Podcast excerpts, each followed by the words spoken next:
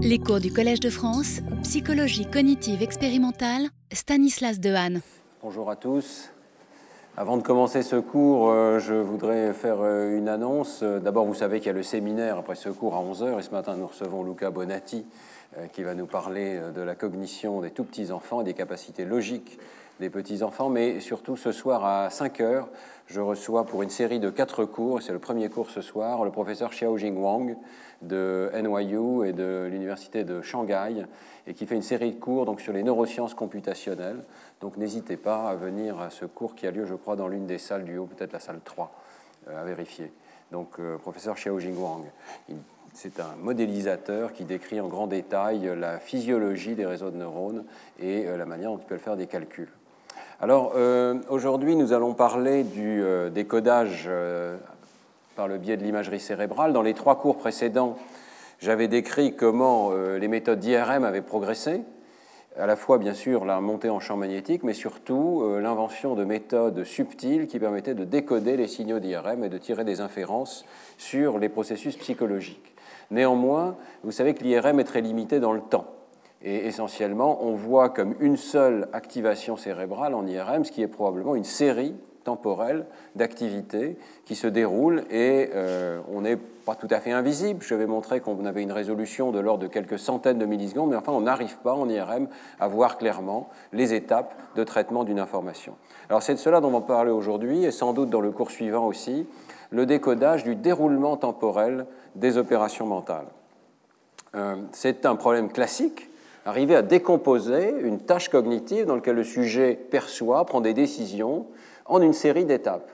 Et euh, c'est un problème qui est très ancien, tout début de la psychologie. On reviendra à Franciscus Donders et à Sol Sternberg, qui ont euh, montré comment la chronométrie mentale permettait de décomposer les opérations cognitives, mais je vais argumenter que l'imagerie cérébrale, et notamment bien sûr l'EEG, l'électroencéphalographie, la magnétoencéphalographie, aussi les enregistrements intracrâniens, permettent d'aller beaucoup plus loin en combinaison avec des méthodes d'analyse euh, qui sont euh, héritées de ce qu'on appelle le machine learning, l'apprentissage par ordinateur.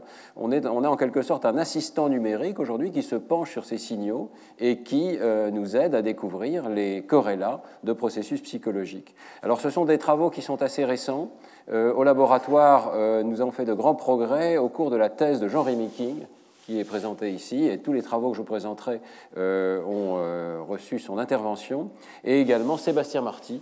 Et je voudrais dédier euh, cet exposé d'aujourd'hui à Sébastien Marty, notre collègue qui avait 41 ans et décédé tout début janvier. Il laisse derrière lui une épouse, deux enfants. C'était un pilier du laboratoire. C'est avec lui qu'on menait toutes ces études de décodage en magnétoencéphalographie. Il était le directeur de notre centre MEG et sa disparition euh, laisse un vide terrible dans notre laboratoire. Alors, euh, revenons donc en arrière. Franciscus Donders, on est au milieu du XIXe siècle et euh, on a encore cette idée. On est donc au début du 19, au milieu, on est donc au milieu du XIXe siècle et Franciscus Donders va découvrir que la vitesse des processus mentaux est mesurable euh, qu'elle n'est pas infinie, il n'y a pas cette fameuse vitesse de la pensée, on utilise toujours dans le langage euh, naturel, euh, dans le langage commun, cette idée de la vitesse de la pensée comme quelque chose d'extrêmement rapide, il va découvrir que ce n'est pas du tout le cas. Et il va inventer la première méthode de décomposition des opérations mentales. Donder s'était en fait inspiré par Helmholtz, qui en 1850 avait mesuré la vitesse de l'influx nerveux dans le nerf moteur de la grenouille et avait découvert que cette vitesse était loin d'être infinie, 30 mètres par seconde, ce n'est pas une vitesse extraordinaire. Et il s'était dit, ben, les processus psychologiques, les processus mentaux chez l'homme doivent aussi avoir une limite. Comment la mesurer? Et euh, le lundi 21 août 1865, tous ces détails sont dans l'article récent d'Andy Roloffs qui a repris l'histoire de Donders. Et euh, toutes ces études, d'ailleurs, sont publiées dans le même journal hollandais, Acta Psychologica. Donders était un Hollandais et euh, donnait son nom maintenant à un grand institut de recherche euh, à Nijmegen, en Hollande. Et donc, le lundi 21 août 1865, Franciscus Donders réalise une expérience clé. L'idée est d'essayer de mesurer la vitesse de processus mentaux qui sont la discrimination des stimuli et le choix d'une réponse. Alors, il va procéder par soustraction. On a déjà cette idée d'une méthode de soustraction. Dans une première condition qu'il appelle la méthode A, il y a une personne, A, qui énonce une syllabe fixe et une personne B qui la répète aussi vite que possible. Donc la personne A dit coup et la personne répète coup. Mais les syllabes sont connues, c'est toujours la même syllabe. Donc il n'y a ni discrimination, c'est toujours la même syllabe, et ni choix de la réponse, c'est toujours la même réponse. Dans la méthode B, au contraire, il y a cinq syllabes possibles. Et la personne A va énoncer une syllabe au hasard, l'une de ces cinq, et la personne B va la répéter. Donc il y a à la fois discrimination et choix de la réponse. Et enfin, dans la méthode C, la personne A va prononcer une syllabe parmi cinq, mais la personne B sait qu'il y en a une seule qu'elle doit répéter. Donc si elle entend cette syllabe, elle va la répéter. Donc ça veut dire qu'il y a discrimination, mais la réponse est déjà connue à l'avance. Donc on peut dire que la méthode A n'implique ni discrimination ni choix, la méthode B discrimination et choix, la méthode C discrimination mais pas de choix de la réponse. En soustrayant le temps de réponse C-A, on va obtenir la durée de l'étape de discrimination, et en soustrayant B de C, on va obtenir la durée de l'étape de choix. C'est la logique de euh, la méthode de Donders. Alors, euh, il faut se dire ce que c'était à l'époque de mesurer des temps de réaction et de faire de la psychologie. Hein. Euh, comment faire pour mesurer un temps de réaction? Cet appareil extrêmement ingénieux combine plusieurs idées. Il combine le phonotographe et le, nomat... Pardon, le. Voilà. Alors, le noématachographe, c'est-à-dire l'idée de mesurer la vitesse de la pensée.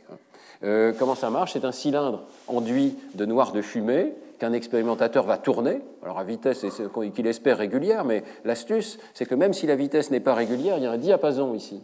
Et ce diapason va faire des marques sinusoïdales qu'on voit ici sur la trace du noir de fumée. Donc ces marques sinusoïdales vont être, elles, à fréquence régulière, on va pouvoir les compter. Et dans le même temps, il va y avoir euh, ce fameux phonotographe qui va enregistrer la trace de la voix de la personne A qu'on voit ici et la trace de la voix de la personne B.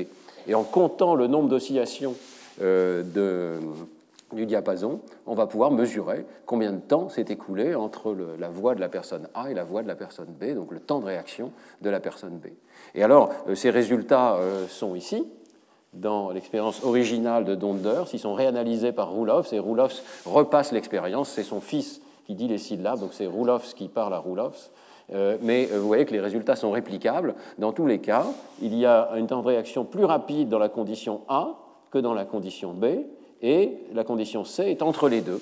C'est exactement ce que l'on prédit sur la base de ces soustractions, euh, l'idée qu'il y a des étapes supplémentaires, et Donders conclut dans un article très célèbre qui est traduit ensuite en 1869 en anglais. Il traduit qu'il faut 36 millisecondes pour l'étape de discrimination et 47 millisecondes pour l'étape de décision. Donc on peut chronométrer la pensée. Alors, euh, ces processus, évidemment, ont considérablement évolué et une étape importante est franchie avec le travail de Sol Sternberg qui introduit ce qu'on appelle la méthode des facteurs additifs. On est toujours dans la chronométrie mentale, pas d'imagerie cérébrale, mais on a des idées un petit peu plus avancées. La première idée, c'est que contrairement au travail de Donders, il n'est pas nécessaire de trouver des paires de tâches différentes, avec des blocs différents, dans lesquels une étape de traitement tout entière est ajoutée ou supprimée. On enlève la discrimination, ou on ajoute la discrimination, on enlève la réponse, etc. Euh, vous voyez que ce sont des hypothèses qui sont quand même euh, contestables. Hein. L'idée qu'on puisse garder toute une tâche absolument constante et juste lui rajouter une boîte de discrimination ou une boîte de, choix de la réponse. Donc cette hypothèse d'insertion pure, eh bien, on n'est pas obligé de la conserver. Il suffit de manipuler la difficulté d'une étape. Donc on peut garder toutes les étapes les mêmes, mais simplement, avec un facteur expérimental, moduler la difficulté d'une étape et mesurer le surcroît de temps de réaction. Donc Sternberg examine par exemple l'augmentation du temps de recherche en mémoire lorsqu'on ajoute un élément à l'ensemble mémorisé. Dans une expérience très célèbre, il demande à des sujets de mémoriser une liste et il fait varier le nombre d'items de cette liste. Il montre que ça a un coût sur le temps de réaction. Euh, et ça me fait plaisir de rendre hommage ici à deux autres grands pionniers de la psychologie, Anne Treisman et Michael Posner, qui ont tous les deux fait avancer ces méthodes de chronométrie mentale. Anne Treisman, par exemple, a réalisé des études extrêmement intéressantes dans lesquelles elle regarde combien de temps il faut pour chercher un item dans une scène visuelle. Et elle montre que le nombre de distracteurs joue un rôle déterminant et il y a une variation linéaire en fonction de ce facteur. Et Mike Posner a étendu ses études de chronométrie mentale à l'attention et aussi à la lecture, et euh, a été l'un de mes maîtres lorsque j'étais en Oregon il y a maintenant un peu plus de 30 ans. Alors, ça c'est la première idée, donc faire varier un facteur expérimental à l'intérieur d'une étape de traitement psychologique. La deuxième idée, c'est qu'on peut manipuler simultanément la difficulté de plusieurs étapes de traitement. On peut avoir plusieurs facteurs, c'est ce qu'on va appeler donc un plan expérimental factoriel dans lequel on fait varier orthogonalement plusieurs facteurs supposés affecter des étapes distinctes de traitement. Et c'est là qu'apparaît l'idée de facteur additif, c'est que si le temps de réaction est une somme d'une série d'étapes, s'il y a une séquentialité des opérations mentales, eh bien, les facteurs qui influencent l'étape A et les facteurs qui influencent l'étape B doivent avoir des effets additifs. Le temps de réaction doit être la somme des différentes étapes, et donc on doit avoir une addition de ces facteurs.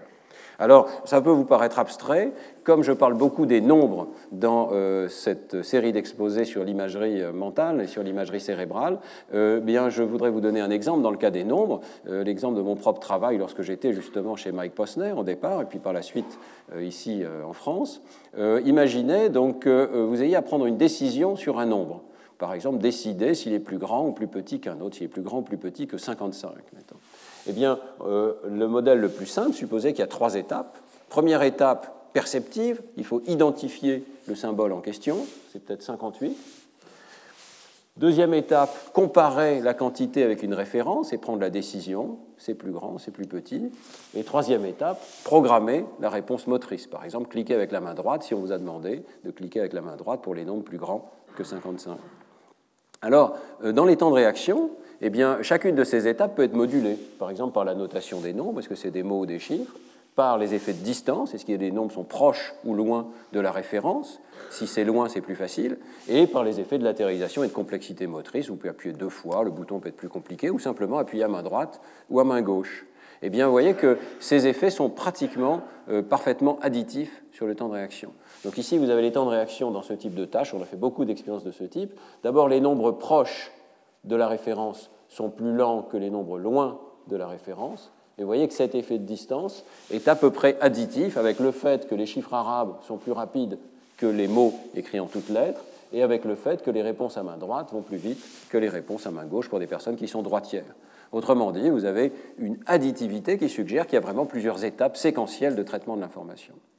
Alors c'est là que l'imagerie cérébrale va être intéressante. Si vous avez juste le temps de réaction, vous avez juste la somme de ces étapes vous savez que vous pouvez moduler sélectivement telle ou telle étape de traitement de l'information. Mais euh, vous ne savez pas à quel moment telle étape a démarré, à quel moment telle, étape, s'est arrêtée. Eh bien, euh, vous euh, pouvez aller plus loin grâce à l'imagerie. Que vous mesuriez les potentiels évoqués ou que vous mesuriez l'IRM fonctionnel, vous allez pouvoir décomposer ces tâches et voir que, par exemple, la notation des nombres, le fait qu'ils soient écrits en toutes lettres ou en chiffres arabes, va moduler l'activité d'une étape bien particulière de traitement, qui est, par exemple, euh, entre 110 et 170 millisecondes. Ici, les mots sont plutôt latéralisés à l'hémisphère gauche, alors que les chiffres ont une activation plutôt bilatérale. Donc ça crée cette différence qui se situe surtout au niveau de l'hémisphère droit, ici, et qu'on peut mesurer par IRM fonctionnel. Si vous regardez la modulation de l'activité cérébrale par l'effet de distance, les nombres proches ou loin, vous allez trouver d'autres régions cérébrales, plutôt le cortex intrapariétal ici, et d'autres effets. On peut dire vers 190 millisecondes commence cette étape de manipulation des quantités, de comparaison des quantités. Et puis, bien sûr, si vous regardez la réponse motrice, alors là, c'est très facile et majeur. Euh, cliquer à droite ou cliquer à gauche euh, conduit à des activations différentes du cortex moteur, simplement, qu'on voit ici. Également de l'air motrice supplémentaire. On peut les détecter en IRM et on peut les détecter en latence avec les potentiels évoqués et dire donc qu'il y a une série d'étapes. Alors ça, c'est la méthode de soustraction traditionnelle. Hein. On a un facteur euh, psychologique qui module l'activité cérébrale et on détecte les modulations en question dans l'IRM ou dans les potentiels évoqués. Alors le progrès récent, c'est d'appliquer à ces signaux, et en particulier aux signaux dynamiques de EG ou de MEG, euh, des algorithmes de décodage multivariés. Et je vais essayer de vous montrer tout l'intérêt de ces méthodes et la puissance de ces méthodes. Alors quelle est l'idée? Bah, L'idée est très simple, vous enregistrez des signaux, donc magnétoencéphalographie, on ne voit pas les capteurs ici, mais vous avez 300 capteurs, un peu plus de 300 capteurs qui sont autour de la tête ici, plongés dans l'hélium liquide, et puis vous pouvez tout à fait en même temps enregistrer de l'EEG. Ici, c'est avec 256 canaux, hein. typiquement on fait plutôt 64 ou 128. Donc vous avez plein de capteurs qui enregistrent simultanément des signaux pratiquement à la milliseconde. Vous pouvez prendre une tranche de temps, et dans cette tranche de temps, vous allez avoir tous ces capteurs, vous allez pouvoir entraîner un décodeur à décider de tel ou tel aspect euh, du stimulus. Est-ce que, par exemple, c'est un chiffre De quel chiffre il s'agit Est-ce qu'il est noté en mots ou en chiffres, etc. Vous allez faire ce décodage pour chaque tranche de temps, Et donc vous allez obtenir à la fin une courbe en fonction du temps qui vous dit je n'arrive pas à décoder, je suis au niveau du hasard, 50%, et puis ah, le signal décolle, j'arrive à décoder telle ou telle information dans euh, l'activité cérébrale. Voilà par exemple une courbe réelle ici, hein. c'est le décodage d'une catégorie d'images parmi quatre. Les images pouvaient être des visages, des maisons, des outils ou des parties du corps. Et donc le niveau du hasard serait 25%. Et bien sûr, avant le stimulus, on ne peut pas décoder, c'est un bon contrôle. Après le stimulus, on ne peut pas décoder non plus. Et puis vers 100 millisecondes, un peu avant, on commence à voir arriver de l'information. Et en fait, il y a de l'information sur l'identité de l'image qui est vue par le sujet pendant une durée assez considérable, avec une courbe tout à fait caractéristique comme ça. Donc on va décoder et on va essayer de tirer des inférences sur la forme de cette courbe qui nous dit finalement, sans regarder spécifiquement quelle région cérébrale ou quel capteur, nous dit dans le domaine psychologique, il y a de l'information dans le cerveau, il y a une trajectoire d'information dans le cerveau sur l'identité du stimulus. Alors on peut aller plus loin avec une idée euh, qui est due à Jean-Ray King, qui est qu'à différents moments, on a en fait différents décodeurs tous ces décodeurs, ils prennent des points dans un espace multidimensionnel qui est, l'espace des capteurs. Donc ici, on a représenté deux capteurs, mais il y en a plusieurs centaines. Hein. Et les méthodes de machine learning, par exemple la méthode d'analyse qu'on appelle support vector machine, les machines à vecteurs de support, vont tracer des hyperplans dans cet espace pour essayer de séparer les données de type A et du type B, par exemple les visages versus les autres. Mais à différents moments, on va tracer différents hyperplans, on va avoir différents classificateurs. Et donc, on va pouvoir analyser quelle est l'information qui est utilisée par le décodeur et comment elle est partagée à différents points de temps. Alors le plus intéressant, c'est de tracer ce qu'on appelle ces matrices de généralisation à travers le temps, qu'on appelle les matrices GATT, Generalization Across Time. On, on place sur cette matrice la réussite du décodeur, donc en rouge quand il dépasse le niveau de hasard, euh, ici, c'est toujours pour la classification de ces quatre catégories d'images, ici. Et en fonction du temps d'entraînement du décodeur et du temps de test du décodeur. D'accord? Donc j'entraîne un décodeur vers 100 millisecondes ou 170 millisecondes. J'ai un beau pic ici, vous voyez, ça correspond à ce pic-là. Mais je peux voir s'il généralise à d'autres temps, à des données qui sont dans d'autres temps. Alors la diagonale de cette matrice, c'est la courbe qui est ici. J'entraîne et je teste au même temps. Mais hors de la diagonale, je peux dire, bah, si j'ai entraîné à 170 millisecondes, combien de temps est-ce que je garde cette information? Et vous voyez que là, par exemple, on a une information extrêmement diagonale. Ça veut dire que j'entraîne un décodeur à 170 millisecondes, mais vers 250, c'est fini. Il n'arrive plus à décoder le stimulus. L'information a changé, l'information s'est déplacée. Il y a encore de l'information, je peux encore décoder, mais ça n'est plus la même information. Parce que la diagonale, euh, c'est épuisé en quelque sorte, donc euh, l'information s'est modifiée. Donc je peux dire de cette manière-là quelle est la trajectoire de l'information, à travers combien d'étapes, quel genre d'étapes. Alors, euh, cette matrice est extrêmement informative. Voyez. Si vous avez une chaîne de processus, comme c'est représenté ici, A, B, C, D, E, F, G, H, I, tous avec des codes neuraux différents. Bien, si le code neural change, vous allez pouvoir décoder à un instant donné, mais ça ne va pas généraliser au code qui est utilisé dans l'étape suivante. Donc l'épaisseur de cette diagonale va nous dire quelque chose sur la durée des processus et sur le fait que l'information se déplace d'un processus à l'autre. Et puis, euh, si par contre j'ai euh, une activité soutenue dans le cerveau, si l'activité dure, à ce moment-là, la généralisation va être complètement différente. Je peux entraîner à un moment donné et généraliser à un tout autre moment, parce que l'activité est stable dans le cerveau. Et il peut y avoir des cas plus compliqués. Par exemple, s'il y a une réactivation, je commence à activer le processus A, et puis il se réactive quelques centaines de millisecondes plus tard. Eh bien, je vais le voir sous forme de ces termes extra-diagonaux ici. Euh, la diagonale va être évidemment montrer la capacité de décoder A, mais le processus A revient plus tard dans le temps. Je l'ai entraîné à ce temps-là, je généralise à un autre temps. Et puis, il y a encore d'autres possibilités. Par exemple, le fait qu'il y ait des processus qui soient oscillants, ça va se traduire également par une signature particulière sur cette matrice. Donc, vous voyez que la nature de cette matrice, et on va avoir beaucoup d'exemples, hein, euh, va nous informer énormément sur les processus psychologiques. Puis on peut aller plus loin. On peut avoir deux conditions expérimentales. Alors, toujours cette idée de, euh, design factoriel, on va avoir la condition C et la condition C' ici. Alors, je peux entraîner mon décodeur sur la condition C et voir comment il généralise à la condition C'. Et euh, bon, si c'est exactement le même décours temporel, eh bien, euh, on va rester sur la diagonale. Mais supposez par exemple qu'au départ, on ait une série d'activations ABCDEF et que les premières soient ralenties. Le facteur expérimental qui distingue les conditions C et C' va ralentir les premières étapes de traitement. Eh bien, je vais le voir très nettement dans ma matrice ici, parce que j'apprends à décoder le processus A et je vois qu'il dure plus longtemps dans cette condition C', le processus B aussi, le processus C, puis ensuite je reviens le long de la diagonale, ici avec un décalage qui va être mesurable. Donc je vais pouvoir mesurer très précisément quelles étapes vont être ralenties à l'intérieur d'une chaîne de traitement. Et euh, il peut y avoir des cas plus subtils. On n'a pas trouvé tous ces cas expérimentaux pour l'instant, mais la méthode est capable de les détecter. Par exemple, imaginez qu'il y a un branchement. Tantôt, dans la condition C, vous prenez cette voie-là, et dans la condition C', vous prenez cette voie-là. Eh bien, on va voir une case manquante dans la généralisation. Imaginez que vous réordonniez les processus. C'est l'une des choses les plus intéressantes. Et euh, évidemment, on sait qu'il y a par exemple du replay dans le cerveau avec un ordre qui peut être réordonné. Eh bien, on va le voir aussi ce qui était décodé sur la diagonale va devenir décodé de façon inverse dans euh, la généralisation à travers le temps, à travers une nouvelle condition.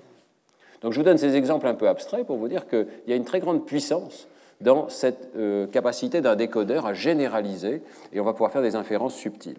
Alors tout de suite, je voudrais vous montrer que ça n'est pas juste euh, des paroles en l'air, que ça existe réellement, tous ces types de processus existent. Hein. Euh, dans des expériences. Et je voudrais commencer par une expérience extrêmement simple. Euh, je ne sais pas si on peut avoir le son, on va voir si ça marche.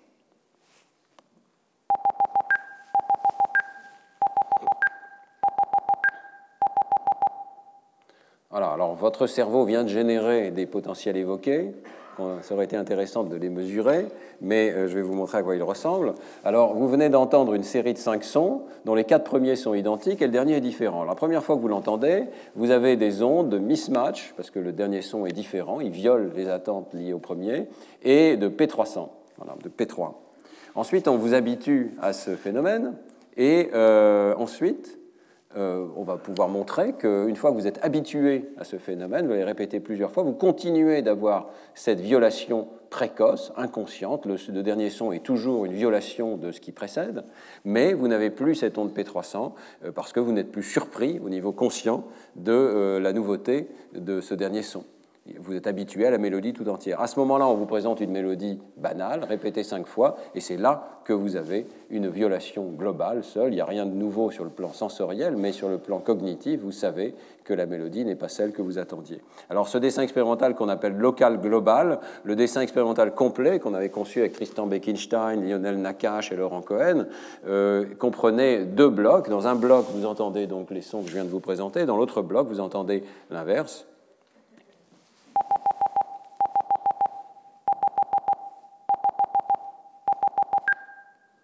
là, vous avez une réaction, quand vous ne savez pas à quel moment ça va survenir, évidemment, hein. vous avez une réaction de nouveauté, à la fois de mismatch et de, P300. Donc, vous avez compris qu'il s'agit d'un design factoriel, vous l'avez reconnu, c'est un design 2 x 2, dans lequel il y a deux effets orthogonaux qui sont manipulés. L'un, c'est la violation locale de, des attentes liées au stimuli précédent. Le son localement peut être euh, anormal, inattendu. Et puis, globalement, la mélodie complète peut être violée à l'intérieur d'un bloc donné eh bien, on va voir que euh, les effets sont complètement différents. Alors, je vous avais déjà montré, je passe très rapidement sur les analyses classiques de ces effets, que ce soit en IRM fonctionnel, en potentiel évoqué, en potentiel intracrânien. On a fait toute une série d'expériences avec des variantes de ce stimulus. Il y a vraiment deux étapes très différentes de traitement.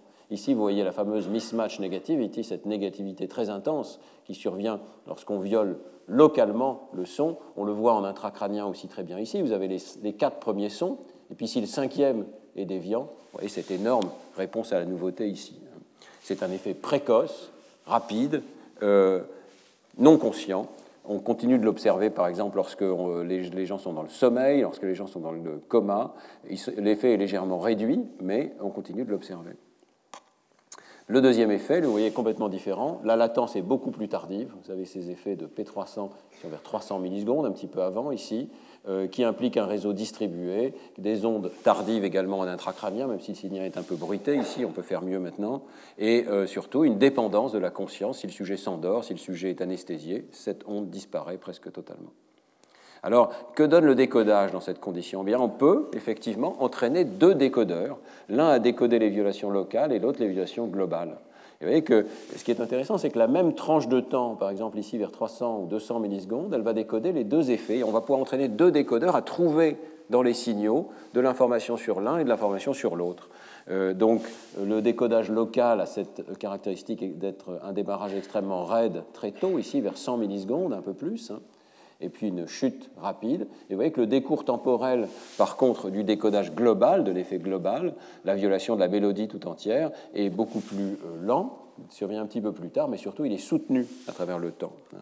Donc, euh, on constate ce, type de réponse, même si le sujet ne fait pas euh, fait attention, mais ne doit pas répondre particulièrement, parce ce n'est pas juste lié à la réponse du sujet, mais simplement au fait d'avoir fait attention à la nouveauté. Et alors, quel est l'avantage de ce décodage? Ben, L'intérêt ici, d'abord, c'est qu'on peut obtenir ces résultats extrêmement rapidement, sans euh, spécialement se pencher sur chacun des capteurs ou sur chacune des sources cérébrales. Alors, je trouve que c'est un avantage pour le psychologue, en tout cas, parce qu'on revient, si vous voulez, aux opérations mentales, aux effets de surprise, aux effets de nouveauté, sans avoir besoin de se pencher sur les capteurs particuliers, les sources particulières de ces effets. On travaille dans l'espace des opérations mentales. On revient dans l'espace des opérations mentales. Ensuite, il y a des avantages réellement pratiques. Euh, au niveau du sujet unique, on a euh, un système qui cherche l'information dans les données à notre place, d'une certaine manière, et qui va permettre de détecter les effets d'une façon beaucoup plus efficace qu'on ne le fait traditionnellement avec euh, l'imagerie cérébrale. Avec l'imagerie cérébrale, typiquement, on ferait des analyses capteur par capteur, hein, un par un. Donc on a un problème de correction pour comparaison multiple, parce qu'on compare typiquement 300 euh, capteurs différents à travers le temps. Donc on introduit des corrections pour comparaison multiple qui font qu'il faut avoir des effets extrêmement forts pour que les effets soient significatifs. Ici, c'est complètement différent. On a un décodeur qui est optimisé pour ce sujet particulier, qui utilise une fraction des essais et qui généralise aux essais restants, hein, ce qu'on appelle le K-fold en anglais, c'est-à-dire qu'on conserve 10% des essais pour généraliser le décodeur qui a été appris sur 90% des autres essais. Hein. Et donc, on optimise le décodeur pour ce sujet, on ramène les données à une seule courbe, donc il n'y a plus 300 capteurs, il y a une seule courbe, et cette courbe, on fait un test statistique dessus. Donc on a une puissance statistique de détection des effets qui est remarquable. Et puis c'est encore plus vrai au niveau du groupe. Et les courbes que vous voyez ici, c'est la moyenne du décodage au niveau du groupe, avec l'écart type, euh, enfin plutôt l'erreur standard, euh, euh, à travers les sujets. Mais on moyenne ces courbes après avoir entraîné le décodeur. Dans la méthode traditionnelle, on moyenne l'activité cérébrale. Vous vous souvenez, on essaie de normaliser les cerveaux, parfois on fait l'hyperalignement pour essayer d'aligner les cerveaux entre eux. Ici, on n'a pas besoin de ça du tout. On reprojette les données dans l'espace psychologique, l'espace de la nouveauté, dans ce cas particulier, et chaque sujet peut avoir un décodeur légèrement différent, mais on ne moyenne les sujets entre eux qu'après être retourné dans cet espace psychologique. Et donc, on a une capacité de détecter des effets intersujets qui est bien meilleure, parce qu'on a optimisé le décodeur à l'intérieur de chaque sujet avant de moyenner les résultats. Alors, euh, dernière chose, donc ces matrices de généralisation à travers le temps. Vous voyez que là, on a une matrice typiquement diagonale, comme je vous le montrais au début, avec en plus ces effets d'inversion qu'on voit bien ici en bleu. C'est-à-dire que je peux entraîner un décodeur à, mettons, un peu plus de 100 millisecondes, ici, 100 millisecondes, et je vais généraliser pendant un temps très bref, et ensuite je vais avoir une inversion de la généralisation. Je vais faire pire que le hasard si je continue d'utiliser ce décodeur avec des données plus tard dans le temps. Euh, donc, vous voyez, la diagonale ici nous dit qu'il y a beaucoup d'informations à décoder. C'est la courbe en noir qui est présentée ici, avec un fond jaune. Vous voyez qu'on a de l'information décodable sur la nouveauté de la violation locale ici, pendant un temps considérable, mais il y a une série d'étapes derrière cette détection de la nouveauté ici. Et si je prends une tranche de temps pour le décodeur entraîné à 100 millisecondes, je vois que euh, il n'arrive pas à décoder tout au long de la diagonale, il n'arrive à décoder que pendant un temps très bref, et ensuite ça s'inverse. Même chose pour le décodeur entraîné à 200 millisecondes. Toutes ces images ici sont des tranches de temps avec des décodeurs entraînés à 100, 200, 300, 400 millisecondes. Et à chaque fois, vous voyez un décodage partiel de l'information. Autrement dit, une étape particulière de traitement, et on peut suivre toutes ces étapes dans le temps. Vous voyez la puissance de cette euh, capacité de décodage, ici on arrive à décomposer une série d'étapes où l'information est véhiculée sans doute d'une région cérébrale à l'autre. On pourrait revenir aux sources si on veut. Quelque chose de complètement différent maintenant, vous voyez, pour le décodage global. Là, on viole toute la mélodie. Il y a un signal qui correspond à la P300 au niveau cérébral, dans le EG, et vous voyez que la matrice, cette fois-ci, est pratiquement complètement carrée. il y a quand même une diagonale, on va revenir là-dessus, un petit peu épaisse. Vous voyez que je peux entraîner au temps 200 millisecondes par exemple, et je vais généraliser à travers tous les autres temps, presque aussi bien que sur les diagonales, pas tout à fait. Ici, c'est presque parfait, ici, vers 400 millisecondes. Vous voyez que ce que ça veut dire, c'est que l'information est soutenue. Contrairement au signal local qui dure un temps très bref et qui passe par une série d'étapes, ici, j'ai un signal soutenu dans le temps. Le cerveau maintient l'information, sans doute en mémoire de travail, consciente, pendant un temps considérable. Et ces matrices nous le révèlent de façon tout à fait immédiate. Alors, euh, sachez que ces méthodes de décodage sont maintenant utilisées en clinique et ce sont des travaux qui sont menés euh, dans l'équipe de Lionel Nakache euh, à la Salpêtrière, en collaboration avec mon groupe et puis avec Jacobo Sitt et Jean-Rémy King. On peut exploiter ces méthodes de machine learning, d'apprentissage par ordinateur, pour faciliter la détection d'une conscience résiduelle. L'idée est simple, on va enregistrer les potentiels évoqués, aussi l'EEG spontané chez des patients, et dans le cas de cette publication dans Brain en 2014, on avait à peu près 200 patients qui étaient soit en état végétatif, soit en état de conscience minimale, soit qui avaient récupéré une conscience pratiquement normale. Donc récupération de la conscience. Et vous savez que ce n'est pas un problème facile de savoir si une personne est consciente ou pas. Euh, l'exemple de Vincent Lambert, qui est dans tous les esprits, hein, nous montre à quel point ça peut être difficile. Eh bien, euh, la première remarque, c'est que cet effet global, cette réponse à la nouveauté, lorsqu'on observe cet effet global, euh, il est très probable que le patient soit conscient. Ça n'est malheureusement pas un test parfait, mais c'est un test qui contribue à la détection de la conscience chez les sujets. Et on peut combiner ce test-là avec plusieurs autres marqueurs de l'EEG pour automatiser en partie le diagnostic euh, et prédire la récupération également des patients en état végétatif ou en état de conscience minimale. Ici, Jacob Ossite et Jean-Rémy King avaient entraîné un décodeur à décider sur la base de l'EEG, à partir de plusieurs marqueurs, je vais expliquer dans une seconde, si la personne est en état végétatif ou si la personne est en état de conscience minimale. Vous voyez qu'on peut entraîner un tel décodeur. On arrive à des résultats d'à peu près 70% de classification correcte, un petit peu plus. Donc c'est loin d'être parfait, malheureusement, mais c'est déjà une indication de conscience. Et le décodeur généralise très bien à des sujets volontaires sains ou à des sujets qui ont récupéré une conscience stable. Et à ce moment-là, on voit une excellente classification ici euh, et une généralisation de ce décodeur. Et puis le décodeur permet aussi d'anticiper sur la sortie et peut-être même de détecter déjà des états de conscience chez les patients en état végétatif. Vous savez qu'il peut y avoir des patients qui sont en état végétatif apparent, c'est-à-dire qui ne répondent pas, et qui sont euh, incapables d'exprimer quoi que ce soit, mais euh, qui, euh, en fait, ont des états mentaux détectables en IRM fonctionnel. Ça avait été montré par Adrian Owen. Eh bien ici, on voit que lorsque le classificateur décide sur la base de l'EEG que le patient est vraiment végétatif, eh bien, la capacité de récupération est assez faible, alors que, donc on, est ici six mois plus tard, je crois, si je me souviens bien, et euh, lorsque, au contraire, le classificateur décide que le patient est en état de conscience minimale, eh bien, euh, il y a une fraction plus importante de ces patients qui récupèrent par la suite. Et on avait pu montrer dans des études de cas uniques un certain nombre de patients qui sont en fait déjà conscients au moment où ils ont cette réponse globale, mais ils ne sont pas capables de l'exprimer, sont dans un état qui est peut-être plus proche du locked-in, du syndrome d'enfermement. Donc vous voyez la contribution de ces méthodes de décodage a euh, un problème clinique qui est important.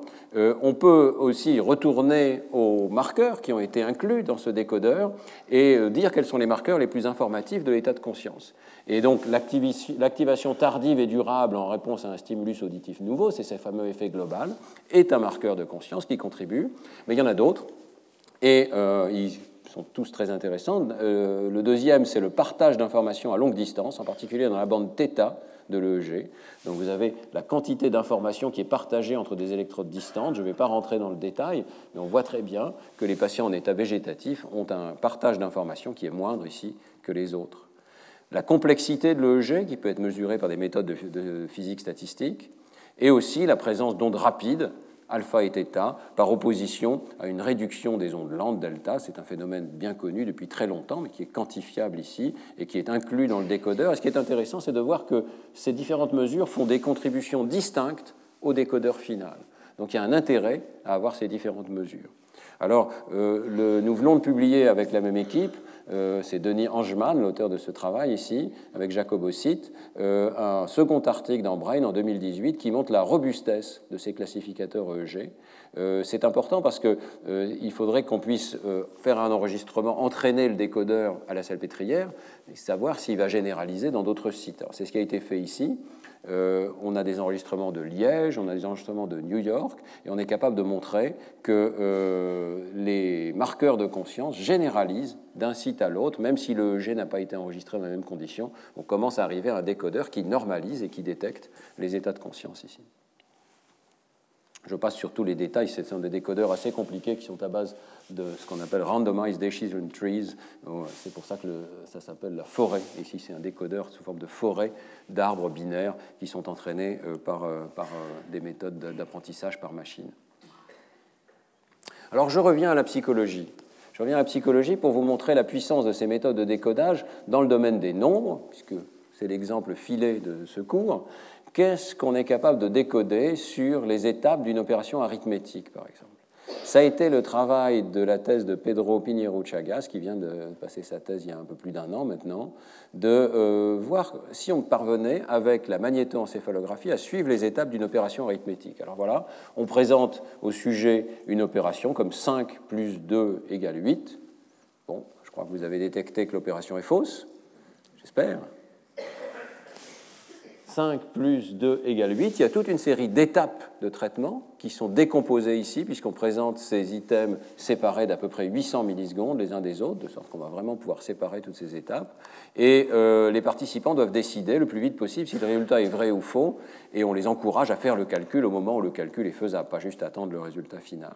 Alors, lorsqu'on mesure euh, les potentiels évoqués en magnétoencéphalographie, on voit ici toute une série d'étapes qui sont facilement mesurables. Ça, c'est ce qu'on appelle le global field power, c'est la puissance totale en fonction du temps. Ici, c'est la topographie correspondante euh, des activations en fonction du temps. Vous voyez qu'on arrive à voir à l'œil nu au niveau des capteurs des étapes. On voit bien, par exemple, qu'il y a beaucoup d'activité au-dessus du cortex pariétal ici. Mais c'est difficile d'aller plus loin en restant au niveau du capteur. Et ce qu'on va faire, c'est essayer de créer des décodeurs pour chacune des étapes. Le premier nombre, on l'a choisi parmi les nombres 3, 4, 5 ou 6. Est-ce qu'on va être capable de détecter si c'est 3, 4, 5 ou 6 qui est présenté au sujet? Le deuxième nombre, c'est 0, 1, 2, 3, ce qui conduit à des opérations plus ou moins difficiles. Le résultat, j'ai oublié de dire que le signe, ça peut être plus ou moins ici. Le résultat est entre 0 et 9 et on s'arrange pour qu'il y ait souvent des résultats 3, 4, 5 ou 6, de sorte qu'on va voir si on peut décoder le résultat à partir du décodeur qui a été entraîné à décoder ces nombres-là. Le résultat proposé peut être différent du résultat réel. Il est faux dans 50% des essais et la distance est manipulée entre le résultat réel et le résultat proposé au sujet. Donc on va voir si on arrive à décoder tous ces paramètres qui sont injectés en quelque sorte dans l'expérience.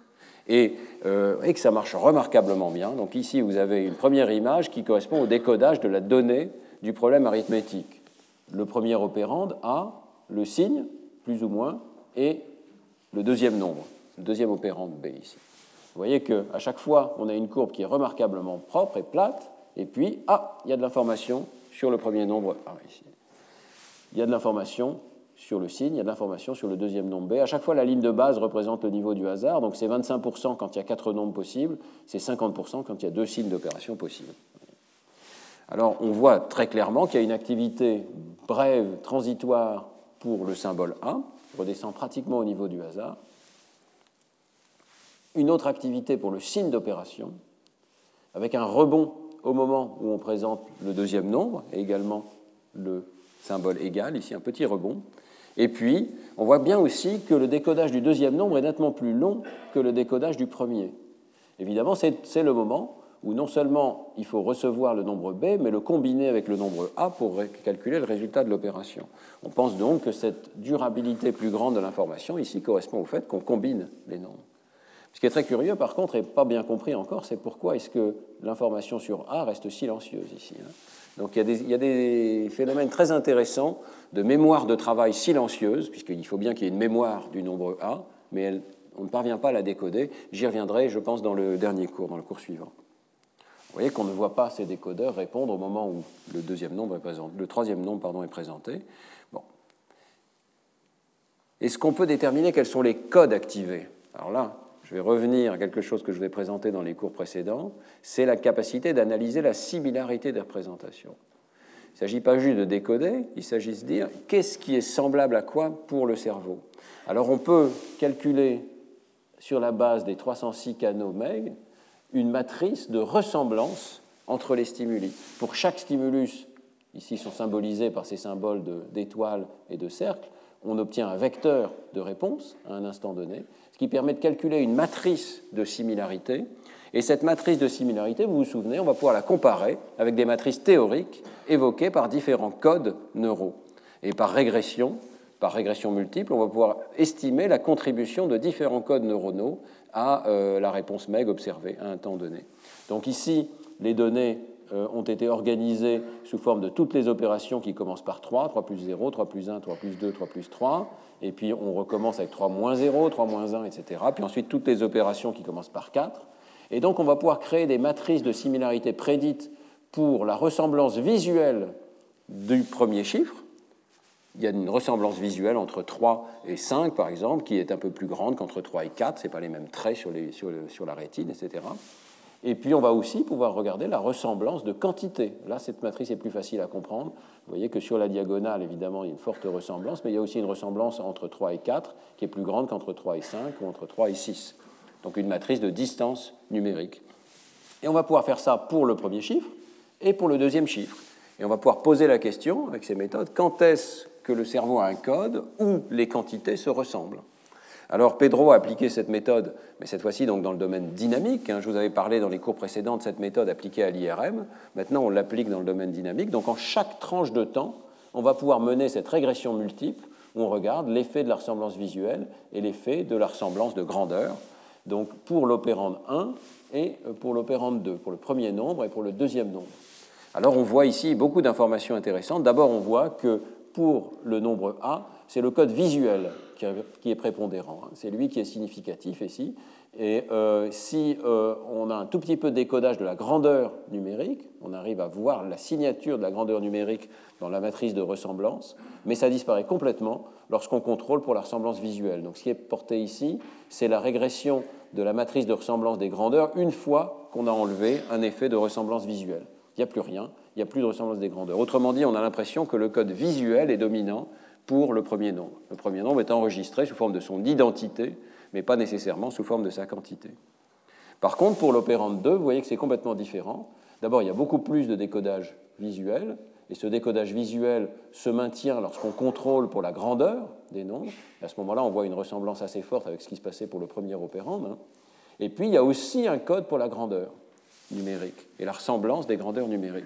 Et ce code des grandeurs numériques se maintient en fonction du temps de façon relativement stable, alors qu'on contrôle pour la ressemblance visuelle des stimuli.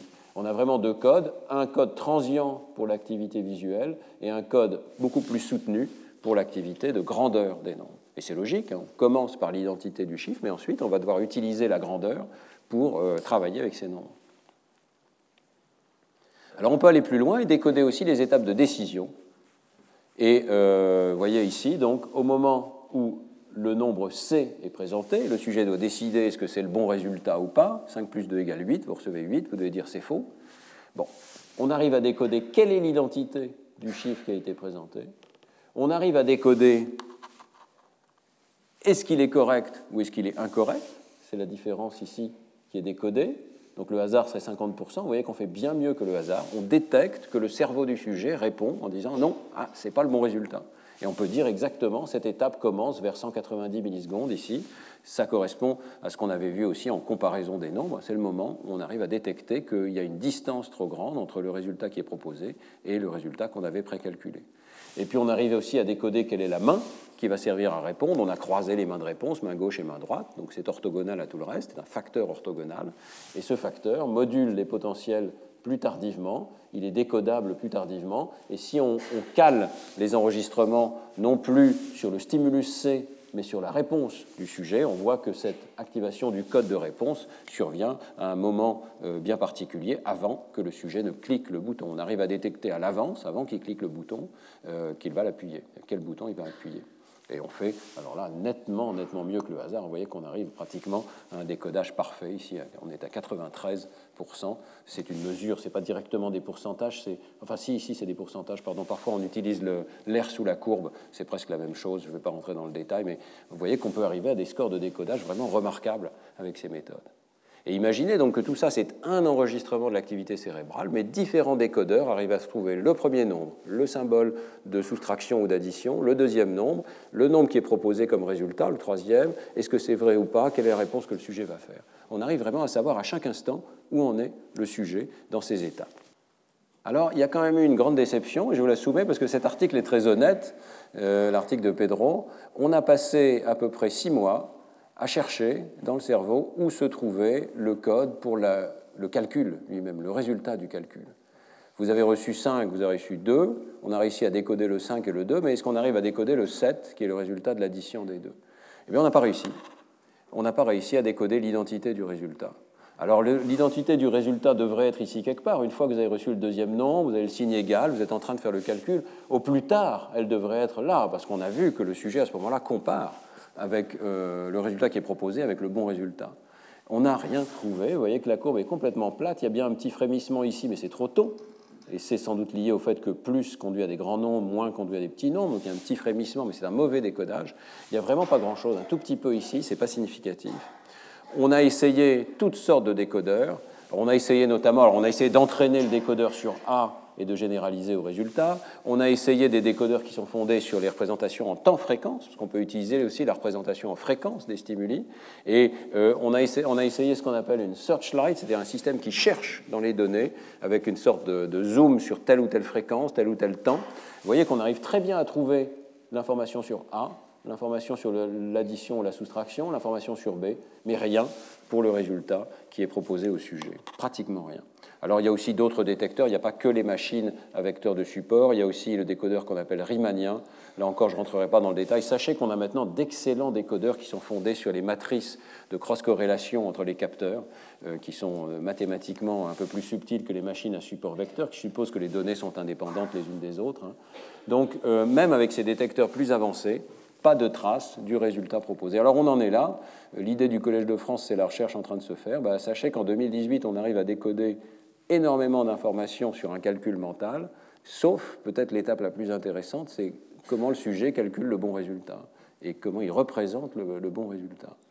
Et il y a quelque chose de profondément étrange. Il doit y avoir un code neural qui est suffisamment différent ou dilué, euh, pas assez exprimé de façon euh, macroscopique, pour qu'on arrive à le voir avec les signaux MEG. les capteurs MEG sont loin du cerveau, la résolution spatiale n'est pas excellente, mais tout de même, euh, c'est assez mystérieux. Et euh, on pense qu'il doit y avoir des microcodes qu'on n'arrive pas tout à fait à détecter de l'extérieur et qui restent à déterminer. Alors, le dernier exemple que je voudrais développer, et je pense que ça s'étendra euh, certainement sur la semaine prochaine, c'est l'utilisation de ces techniques de décodage pour analyser la dynamique de l'accès à la conscience. vous savez qu'avec Jean-Pierre Changeux, avec Lionel Nakache, on a développé depuis euh, pas mal d'années, maintenant c'est le 20e anniversaire, c'est la 21e année, pardon, euh, de développement de ce modèle de l'espace de travail neuronal global, euh, donc, qui est une hypothèse particulière sur la représentation consciente de l'information.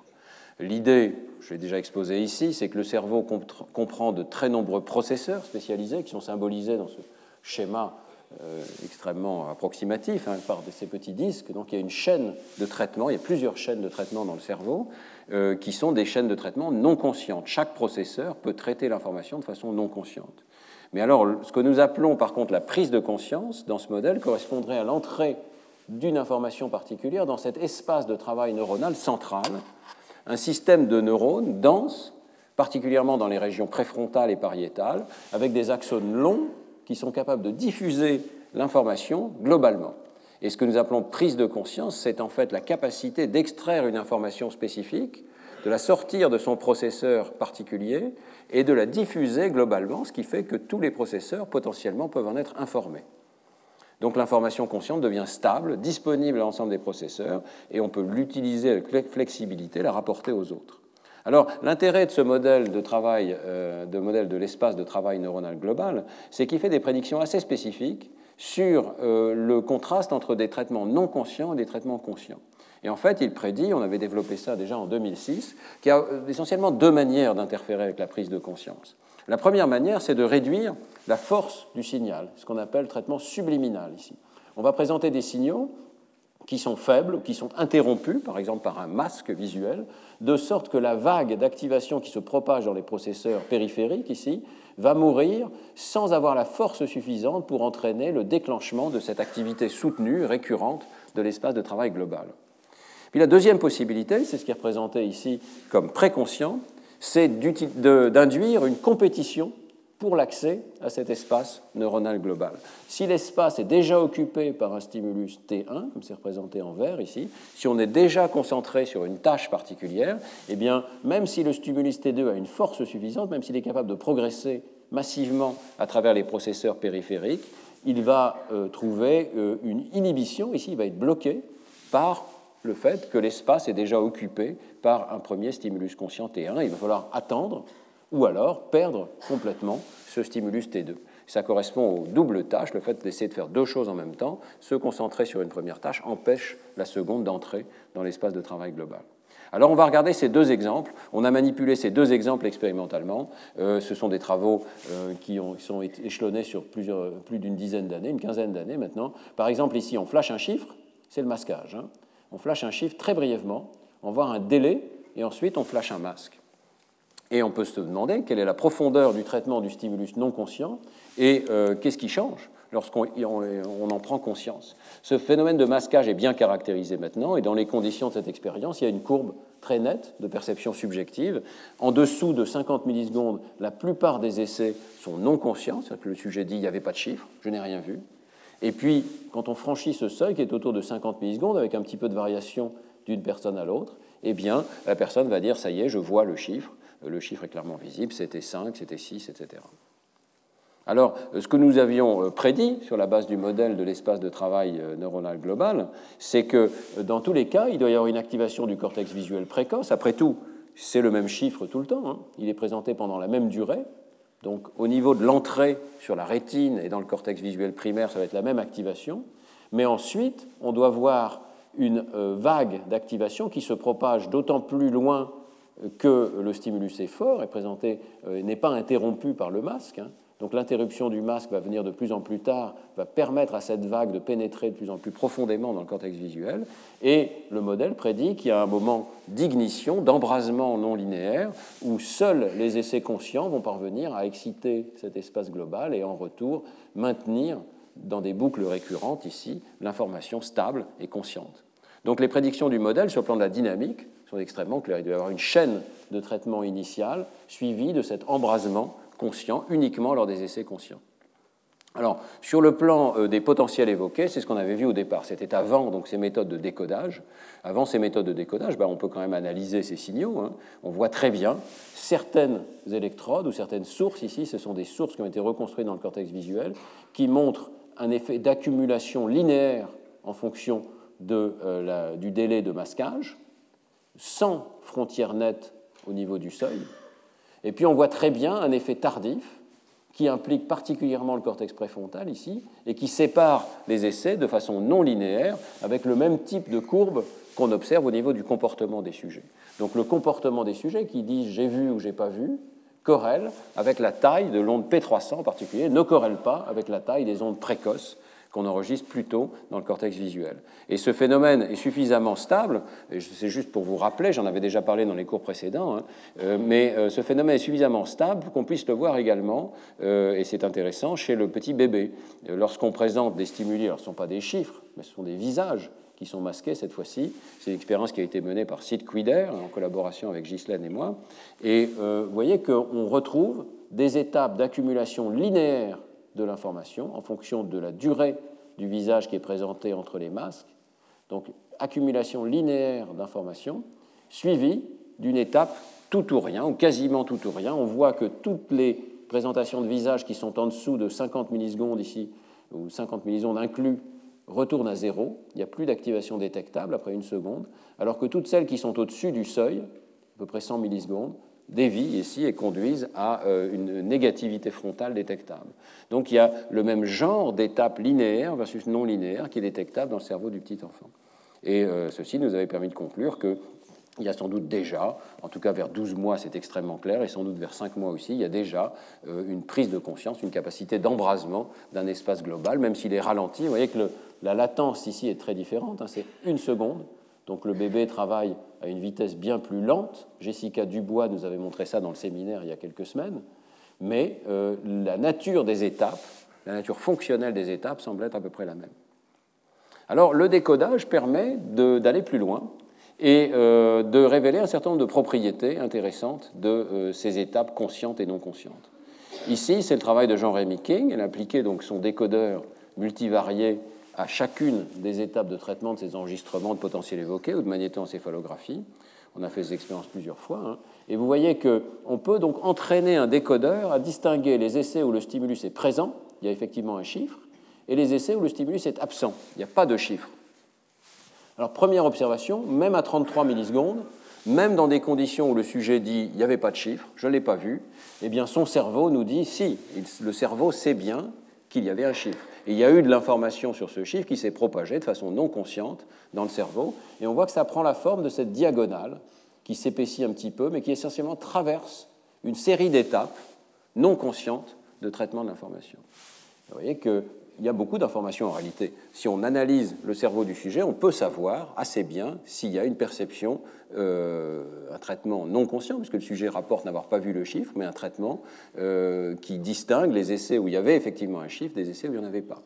Donc on est capable de décoder la présence d'un chiffre que le sujet n'a pas vu sur la base de ses ondes cérébrales on sait qu'il y a donc une propagation de l'information et cette espèce d'onde qui était prédite par le modèle, hein, qui s'évanouit progressivement, l'information est présente et puis elle s'évanouit progressivement. Mais euh, première observation intéressante, elle dure remarquablement longtemps. On ne s'attendait pas à ce qu'il y ait une telle durée d'activation. Vous voyez qu'on est à 800 millisecondes ici, il y a encore de l'information sur un stimulus qui est non conscient. Par contre, vous voyez autre chose qui est très claire, c'est quand on franchit le seuil, ces étapes tardives sont particulièrement amplifiées. Certes, il y a de l'amplification initiale aussi, mais la, plus grosse différence, et surtout ici à stimulus constant, c'est la présence, l'apparition de ce carré progressif dans cette matrice de généralisation à travers le temps, c'est-à-dire d'une phase dans laquelle l'information est plus stable. Et il y a effectivement cette notion d'une métastabilité tardive de l'information consciente. Quand on est conscient d'une information, elle est amplifiée et elle accède à un compartiment où elle est stabilisée pendant plus longtemps. Mais ça n'est pas parfait, et c'est une autre surprise ici. Au lieu d'avoir un carré parfait qui dirait l'information est stable, elle est dans un comportement fixe, elle ne bouge plus, eh bien non, elle continue de bouger. Vous voyez qu'il continue d'avoir une évolution de l'activité cérébrale avec cette diagonale qui continue d'évoluer. Donc l'information devient en quelque sorte épaissie dans le temps, il y a une épaisseur du présent, si on peut dire, dans le cas conscient, mais ça n'est pas non plus une stabilité parfaite. Alors, euh, ces premiers résultats, ici, ont été confirmés par toute une série d'expériences ultérieures qui ont été menées notamment par euh, donc, euh, notre ami Sébastien Marty, mais aussi par Moti Solti. Et je voudrais vous parler de cette expérience de Moti Solti qui a été publiée dans eLife en 2015, qui va un peu plus loin dans l'analyse de la représentation consciente ou non consciente. L'objectif de Moti était de répondre à deux critiques de l'étude précédente. La première critique, c'est que on se contente de contraster des essais vus avec des essais pas vus. Et on décode la présence ou l'absence du stimulus dans des essais vus ou des essais pas vus, ou parfois on décode simplement est-ce que le sujet a dit j'ai vu ou j'ai pas vu. Alors, c'est très bien, mais ça ne reflète pas nécessairement l'information spécifique qui est propre à la conscience. Il peut y avoir des processus non spécifiques. Si vous voyez soudainement une information, vous êtes peut-être surpris, vous avez une attention supérieure, votre système d'alerte se met en route, vous allez devoir répondre, etc. Nous voudrions tester une prédiction plus spécifique, qui est que l'activité tardive, d'après le modèle, doit contenir des informations décodables sur l'identité du stimulus perçu. On doit pouvoir décoder quel est le stimulus qui a été perçu par le sujet. Et cette information doit être amplifiée dans les essais conscients, euh, et euh, ces informations doivent être absentes dans les essais non conscients. Pour réaliser cette expérience, on est passé à un décodage de quelque chose qui est plus facile, c'est le décodage de la position. Donc dans cette expérience, le sujet fixe un point, et on va flasher en périphérie une barre qui est euh, plusieurs positions possibles autour du point de fixation central, et c'est ça qu'on va essayer de décoder. Quelle est la position de la barre? On va la masquer avec un masque neutre ici, qui masque toutes les positions possibles, Et euh, simplement, l'intérêt de la position, c'est que par rapport à un chiffre, hein, qui est quand même assez difficile à décoder, eh bien, la position spatiale, on le sait, est représentée dans plusieurs cartes, rétinotopique au départ, spatiale ensuite, donc on pense qu'on va avoir des chances de la décoder facilement. Puis alors, il y a une deuxième critique qu'on voulait aborder ici, c'est que euh, l'amplification tardive de l'activité pourrait ne refléter que la performance finalement des sujets. Lors des essais conscients, la performance des sujets est toujours bien meilleure. Elle peut être supérieure au hasard de façon subliminale, même dans des essais non conscients, mais elle est toujours bien meilleure dans les essais conscients. Alors pour séparer performance et conscience, eh bien, on a choisi ici une tâche spatiale parce qu'elle conduit à un nombre important d'essais qu'on appelle avec vision aveugle, c'est-à-dire que le sujet dit je n'ai pas vu, mais il est capable de faire bien, bien mieux que le hasard. Et la tâche ici, c'est de décider où était passée la barre donc c'est une sorte de décision rapide spatiale, on va voir qu'on a euh, beaucoup d'essais où le sujet réussit sans voir. Ce qui permet d'analyser des essais vus, où le sujet répond bien, et des essais pas vus, mais où le sujet répond bien également. Pas vus, correct. Et là, on a en quelque sorte minimisé la différence entre les essais vus et les essais pas vus. On s'est arrangé pour que la performance soit identique, avec ou sans conscience du stimulus. Alors voilà l'expérience, hein, donc telle qu'elle est présentée. Le sujet, euh, on lui flash une barre pendant 33 millisecondes, elle est masquée. Le contraste du masque est modulé pour être ajusté à chaque sujet, pour que ce soit difficile, et pour qu'il y ait une fraction d'essais pas vus. Le sujet commence par indiquer quelle était la position, de 1 à 8, il y a 8 positions possibles, et ensuite il rapporte la visibilité, vue ou pas vue. Le comportement est présenté sous cette forme ici, c'est euh, qu'est-ce que le sujet a répondu en fonction de quelle était la position réelle du stimulus. Et vous voyez que dans des essais conscients, la performance est quasi parfaite, le sujet est capable de rapporter la position du stimulus, mais même lors des essais non conscients, vous avez une performance qui est bien, bien, bien meilleure que le hasard. Pratiquement 50%, pas loin de 50% de réussite. C'est ce qu'on appelle la vision aveugle, c'est-à-dire que nos gestes dans l'espace peuvent être tout à fait appropriés, même pour des stimuli auxquels nous ne prêtons pas attention et dont nous ne prenons pas conscience. C'est une forme de vision aveugle qui a été détectée au départ chez les patients, avec des lésions de l'air visuel primaire, mais qui existe chez les sujets normaux dans cette condition-ci. Alors, qu'est-ce qu'on peut décoder dans cette expérience? Eh Bien, la première chose, c'est qu'on peut effectivement décoder la position, une parmi huit, de la barre qui a été flashée sur l'écran. Et là encore, le décodage est remarquablement euh, sensible. Hein. Donc, vous voyez le niveau du hasard ici qui serait 12,5%, il y a 8 possibilités. Bon, on fait mieux que le hasard. Souvenez-vous hein, toujours que quand on dit j'arrive à décoder telle ou telle information, ce qu'on veut dire en pratique, c'est j'arrive à faire mieux que le hasard. Ça ne veut pas dire j'y arrive à chaque essai, ça ne veut pas dire j'y arrive à 100%, ça ne veut pas dire j'y arriverai dans des conditions naturelles, ça veut dire juste c'est une preuve de principe que j'arrive à trouver l'information dans le cerveau. Ne pas dire je vais pouvoir l'utiliser dans des conditions de tous les jours, par exemple. Mais ici, donc, on arrive à décoder vous voyez qu'on peut suivre une courbe en fonction du temps du décodage de la position avec deux pics. Un premier pic ici assez raide, dans lequel la matrice n'est pas parfaitement diagonale, mais autour de la diagonale, et un deuxième pic encore plus élevé, dans lequel là on arrive vraiment à décoder très finement quelle est la position qui a été présentée au sujet. La raison pour laquelle le pic n'est pas très élevé ici, c'est parce qu'en fait, on est soit sur la diagonale, soit juste à côté. Mais en fait, on est excellent pour décoder la position.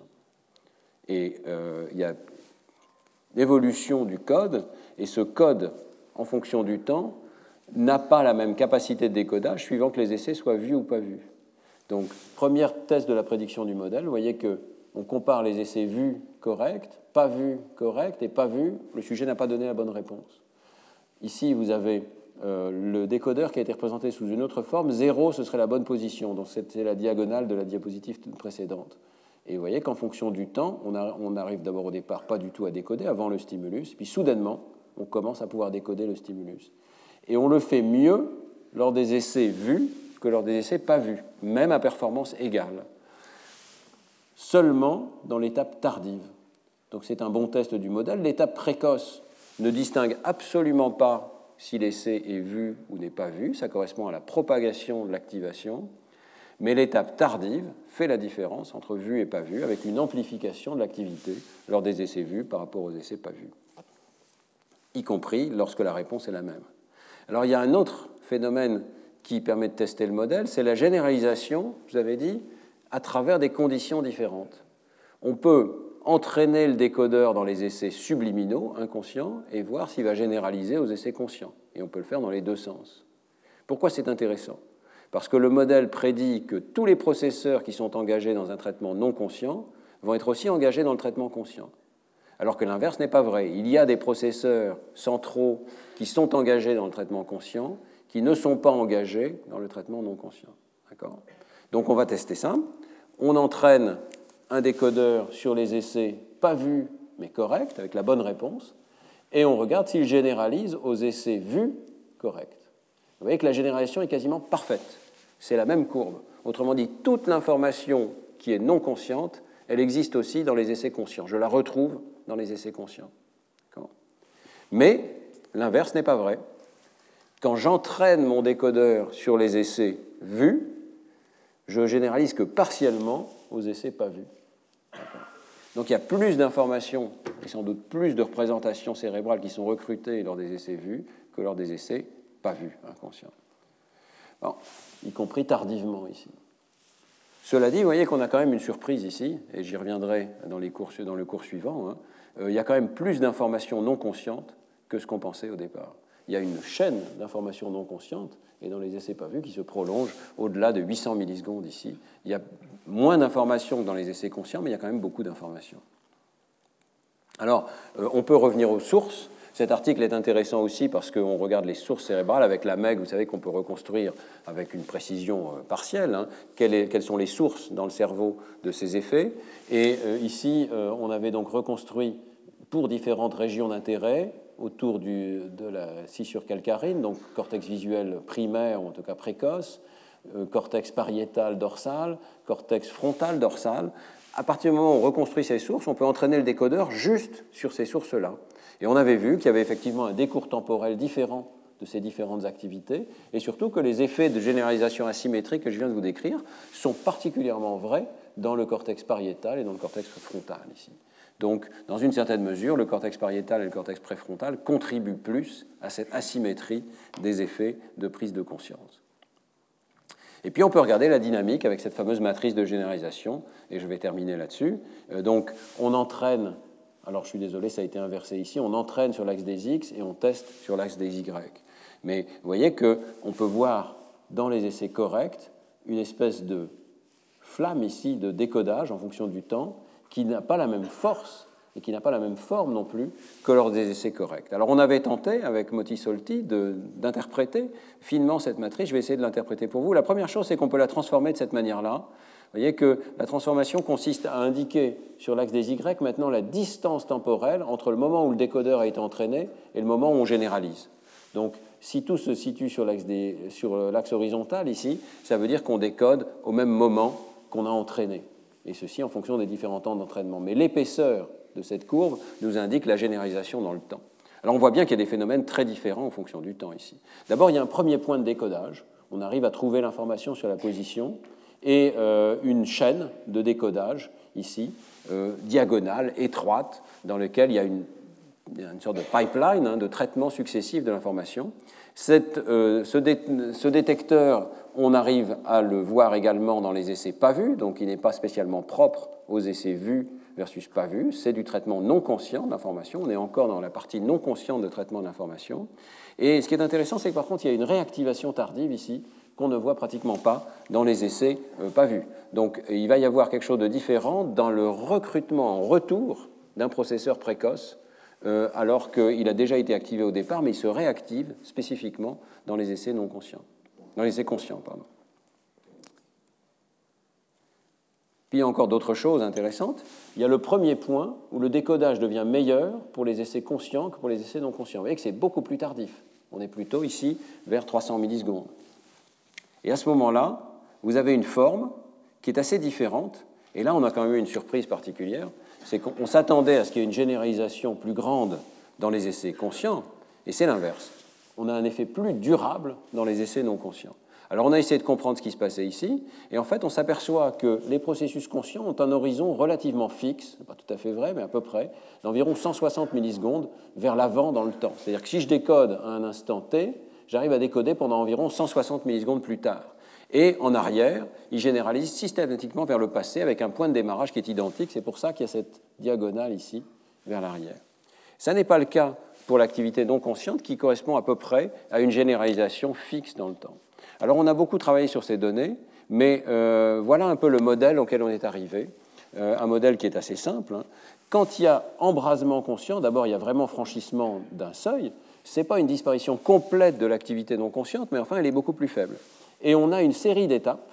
Ce n'est pas une étape fixe, mais une série d'étapes qui se succèdent et qui euh, permettent certainement de traiter l'information consciente. Autrement dit, elle se propage plus loin dans l'espace de travail global, elle atteint des processeurs successivement différents.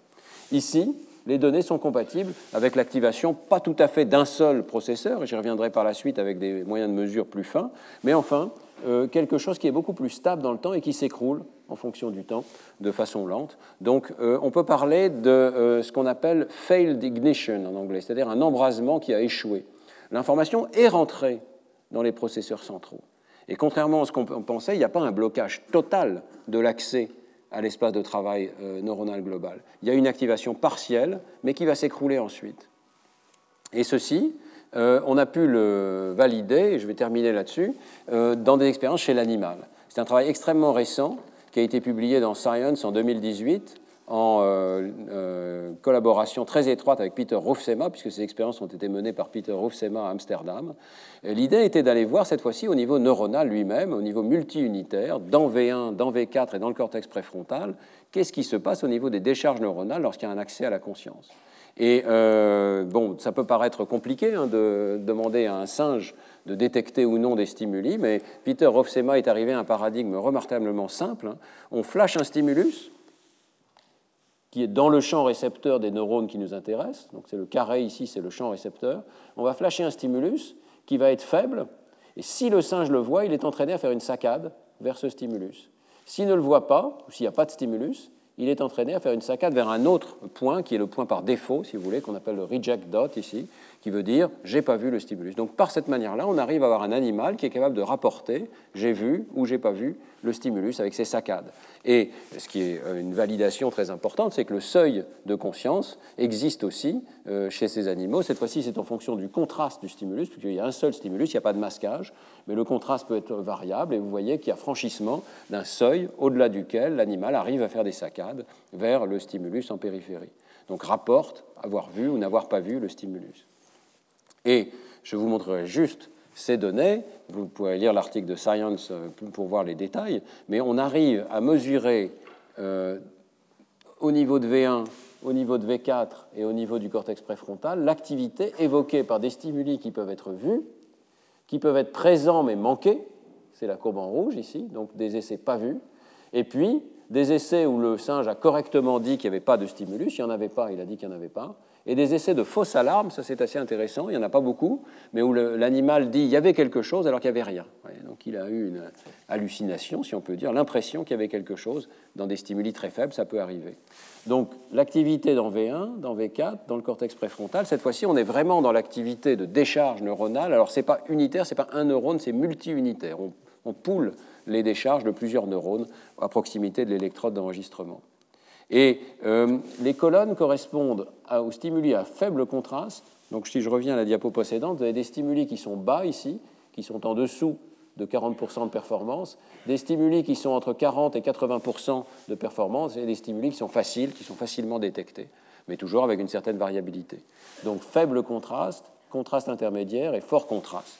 Et vous voyez qu'on peut suivre à chaque étape, est-ce que le stimulus est perçu consciemment ou pas alors je regarde d'abord la colonne de gauche, passage de V1 à V4 au cortex préfrontal ici. Vous voyez que les stimuli qui sont détectés ont une petite activation dans V1, dans V4, et une énorme activation tardive dans le cortex préfrontal ici. C'est la courbe en vert. Les stimuli en rouge sont ceux qui sont manqués. Il y a un stimulus présent, il active un petit peu V1, il est déjà un peu faible dans V1, et pratiquement pas d'activité dans V4, pas du tout dans le cortex préfrontal.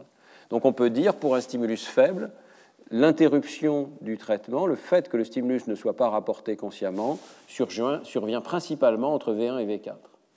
Mais ce qui est intéressant, c'est que ce n'est pas le cas pour les stimuli plus forts. Si je passe à des stimuli de contraste intermédiaire ou fort, ils activent vigoureusement V1, la courbe en rouge ici, ils activent vigoureusement V4, mais ils sont manqués, et le corrélat du fait qu'ils soient manqués, c'est qu'il y a très peu d'activité dans le cortex préfrontal. Vous voyez que dans le cortex préfrontal, il y a pratiquement cette notion de deux états d'activité, l'état haut ou l'état bas. Bien sûr, il y a une transition, mais la transition est rapide.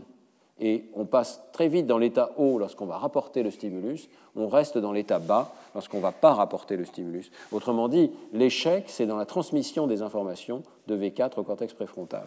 Et il faut nuancer un petit peu, mais on peut tirer plusieurs conclusions de cette étude. D'abord que l'activité dans les processeurs précoces, y compris V4, peut être rigoureusement identique dans des essais vus et dans des essais pas vus.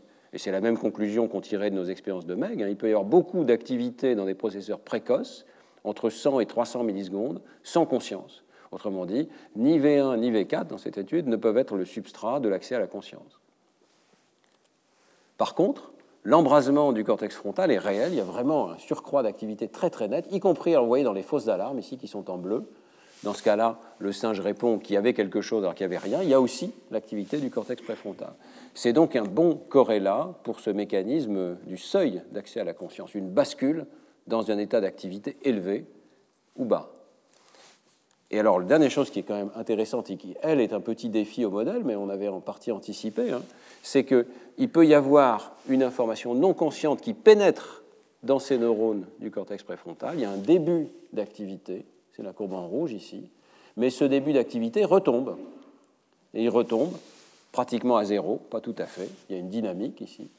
Donc l'information accède au cortex préfrontal, mais elle n'est pas suffisante pour déclencher cet embrasement global, cette activité récurrente qui va se traduire par la prise de conscience et le rapport conscient de l'animal qui dit je fais une saccade, j'ai vu le stimulus. Donc on arrive à nuancer en quelque sorte le modèle d'espace de travail global. Dans le modèle, disons, le plus simple, le plus caricatural, on dit c'est tout ou rien. Soit on rentre, soit on ne rentre pas. C'est la version psychologique. Il y a une boîte centrale dans laquelle on rentre ou on ne rentre pas. Bah, la physiologie nous montre que les choses sont un tout petit peu plus complexes. On rentre ou on ne rentre pas, certes, avec un certain délai, il y a effectivement deux états neuronaux, mais il y a des états intermédiaires, partiels, transitoires, dont on voit la dynamique, un début d'activité non consciente qui va s'effondrer ensuite.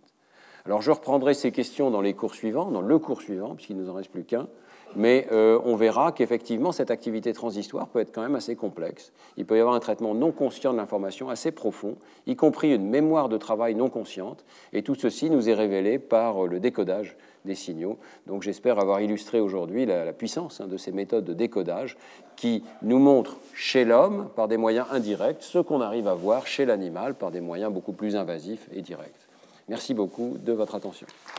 Retrouvez tous les contenus du Collège de France sur www.colège-2-france.fr.